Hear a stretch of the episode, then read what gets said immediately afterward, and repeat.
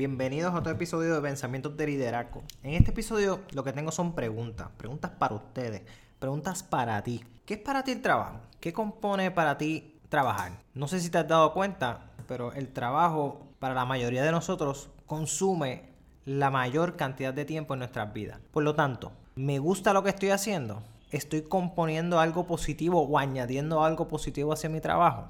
Otra pregunta, ¿qué es inteligencia? Tenemos la inteligencia didáctica, la inteligencia de la academia, pero también tenemos la inteligencia emocional, la inteligencia social. ¿Cuál es más importante? ¿Ser inteligente te va a llevar a grandes lugares? ¿Te va a, te va a llevar a ser excelente en lo que hace? Puede ser. Pero ¿qué tal si eres inteligente pero también eres audaz?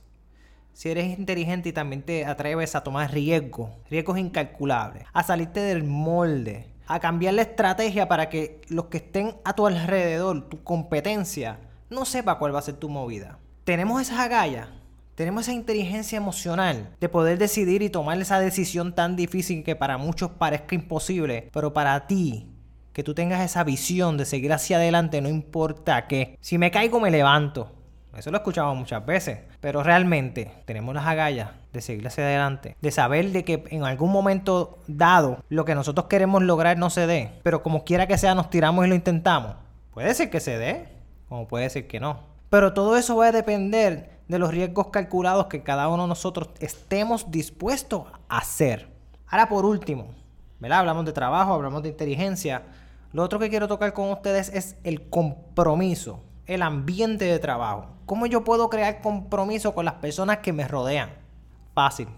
Con mi nivel de liderazgo, con mi nivel de influencia. ¿Cómo yo puedo influenciar a los demás a que se comprometan a lograr cumplir las metas y los objetivos que yo quiero o que queremos hacer en mi organización? ¿Cómo yo puedo lograr eso? ¿Cómo yo puedo distinguir entre una persona que está comprometida y una persona que solamente está cumpliendo con lo que yo quiero que yo haga?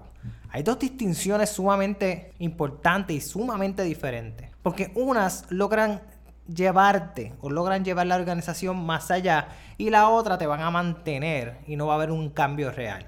Que es la de complacencia. Es la que yo voy a cumplir con lo que dice mi jefe y ya está. Cuando tú tienes una persona que solamente está cumpliendo, esa persona solamente va a trabajarte de 8 a 5 de la tarde, te va a ponchar y se va a ir. Va a hacer lo que tiene que hacer para mantener su trabajo. Cuando una persona está comprometida contigo, con, con tu organización, con tu ambiente de trabajo, porque cree los valores institucionales, cree en ti, pero ve en ti algo que él tiene en él y puede lograr ese futuro que cada uno de ustedes se, interpone entre la visión y la misión de esa organización. Todo eso tiene que estar concatenado para que haya un compromiso real en las personas que te rodean. Así que, pregunta para ti, líder. ¿Qué tú vas a hacer en el futuro del trabajo? ¿Qué tú vas a hacer para definir en los demás que el trabajo es algo que da gusto, que el trabajo no solamente lo hago para sobrevivir y para darle comida a todos mis seres amados, el, que el trabajo no es solamente un lugar donde yo voy a ir a sufrir todos los días para que eventualmente tenga unas vacaciones, descanse y vuelva otra vez a la batalla. El trabajo tiene que ser algo que te guste, el trabajo tiene que ser algo que te apasione, que sigas hacia adelante. Así que todos aquellos de ustedes que tengan un trabajo que no les guste, Repiensa tu vida y vuelve otra vez al drawing board, vuelve otra vez a ese papel en blanco y escribe tu propósito, escribe tu razón de ser y ve si esos valores que tú tienes se unen a los valores que tiene tu organización. Porque sabes qué, si los valores que tiene la organización a la cual tú trabajas o a la cual tú diriges no van con tus valores, recoge tus maletas y vete. Porque no le estás haciendo bien a tu organización y no te estás haciendo bien a ti mismo porque vas a ser un infeliz. Y no lo estoy diciendo. De manera despectiva ni nada, sino lo estoy diciendo de una manera que tengamos alerta de que necesitamos ser felices en los lugares de nuestro trabajo. Y no estoy hablando feliz en el sentido ideal, utópico, sino estoy hablando en el sentido de gozo, de que me encanta lo que hago, de que me encanta tanto lo que hago que brinco con mi jefe y hago lo que tengamos que hacer para lograr los objetivos y las metas porque están en conjuntos y están encadenados en lo que yo creo. Por lo tanto, ¿qué es el trabajo para mí? ¿Qué es ser un empleado para mí? ¿Qué es ser un líder para mí? Esa persona que me lleva a ser mejor todos los días. O esa persona que lo que hace es gritarme. O esa persona que lo que hace es esperar, esperar de mí cosas que no necesariamente me gustan hacer. Pregúntate nuevamente. ¿Yo trabajo para alguien que me inspira o que me quita? O si tú eres el líder, yo inspiro a los demás con mis acciones y con la manera en que los trato o yo los degrado. Estas son cosas bien importantes, porque dentro de los valores, dentro de las emociones, de ahí van a salir las acciones, ya sean positivas o negativas, hacia cualquier tipo de norte que tenga la organización donde nosotros trabajamos. Y esa organización también tiene que ver con la organización de nuestras vidas. ¿Cuál es mi norte? ¿Hacia dónde yo me muevo? ¿Qué me mueve? ¿Qué me hace despertarme todos los días y todas las mañanas? Eso es sumamente importante. Porque sin eso no podemos evolucionar, sin eso no podemos crear, sin eso no podemos pensar críticamente y lograr cosas que probablemente en estos momentos no pensamos que son posibles. Pero si trabajamos y nos mantenemos en ellas, lo podemos lograr.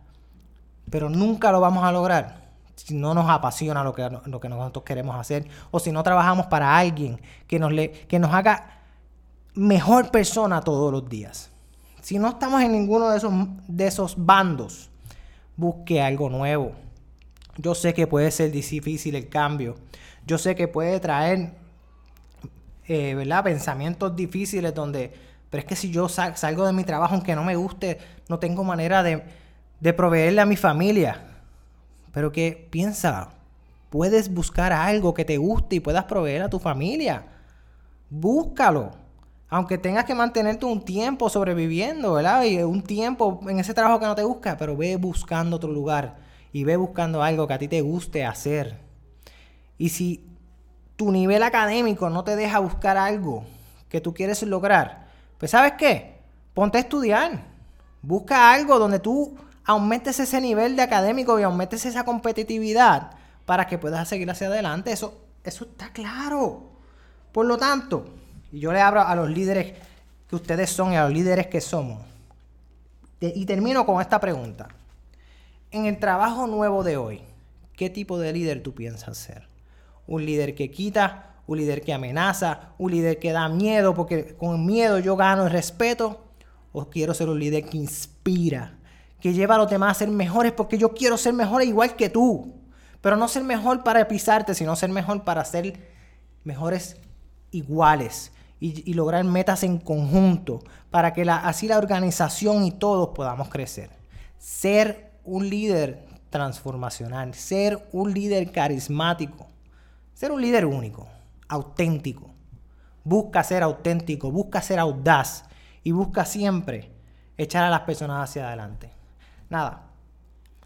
Espero que les haya gustado este pequeño y corto y conciso episodio de podcast donde lo que busca es concientizar y sacar, sacarte del hoyo, sacarnos de ese hoyo mental que nosotros podamos tener durante esta pandemia y seguir hacia adelante. Porque no hay nada mejor o no hay nada peor que quedarse estancado. Así que, vuelvo y me repito, no hay nada mejor que seguir hacia adelante y no hay nada mejor que sentirse inspirado por alguien, sentirse motivado. Pero la motivación sale de uno y uno tiene que buscarla. Y uno tiene que buscar esas personas que te motivan. Y esas personas que te motivan son las personas que te dicen lo que te tienen que decir, aunque no te guste. Pero es lo que tienes que escuchar. Por lo tanto, busca, busca esa pasión dentro de ti. Y si eres un líder, busca la pasión en los demás. Y busca inspirar a que hagan y logren cosas que nunca se imaginaban lograr. Nada, los quiero.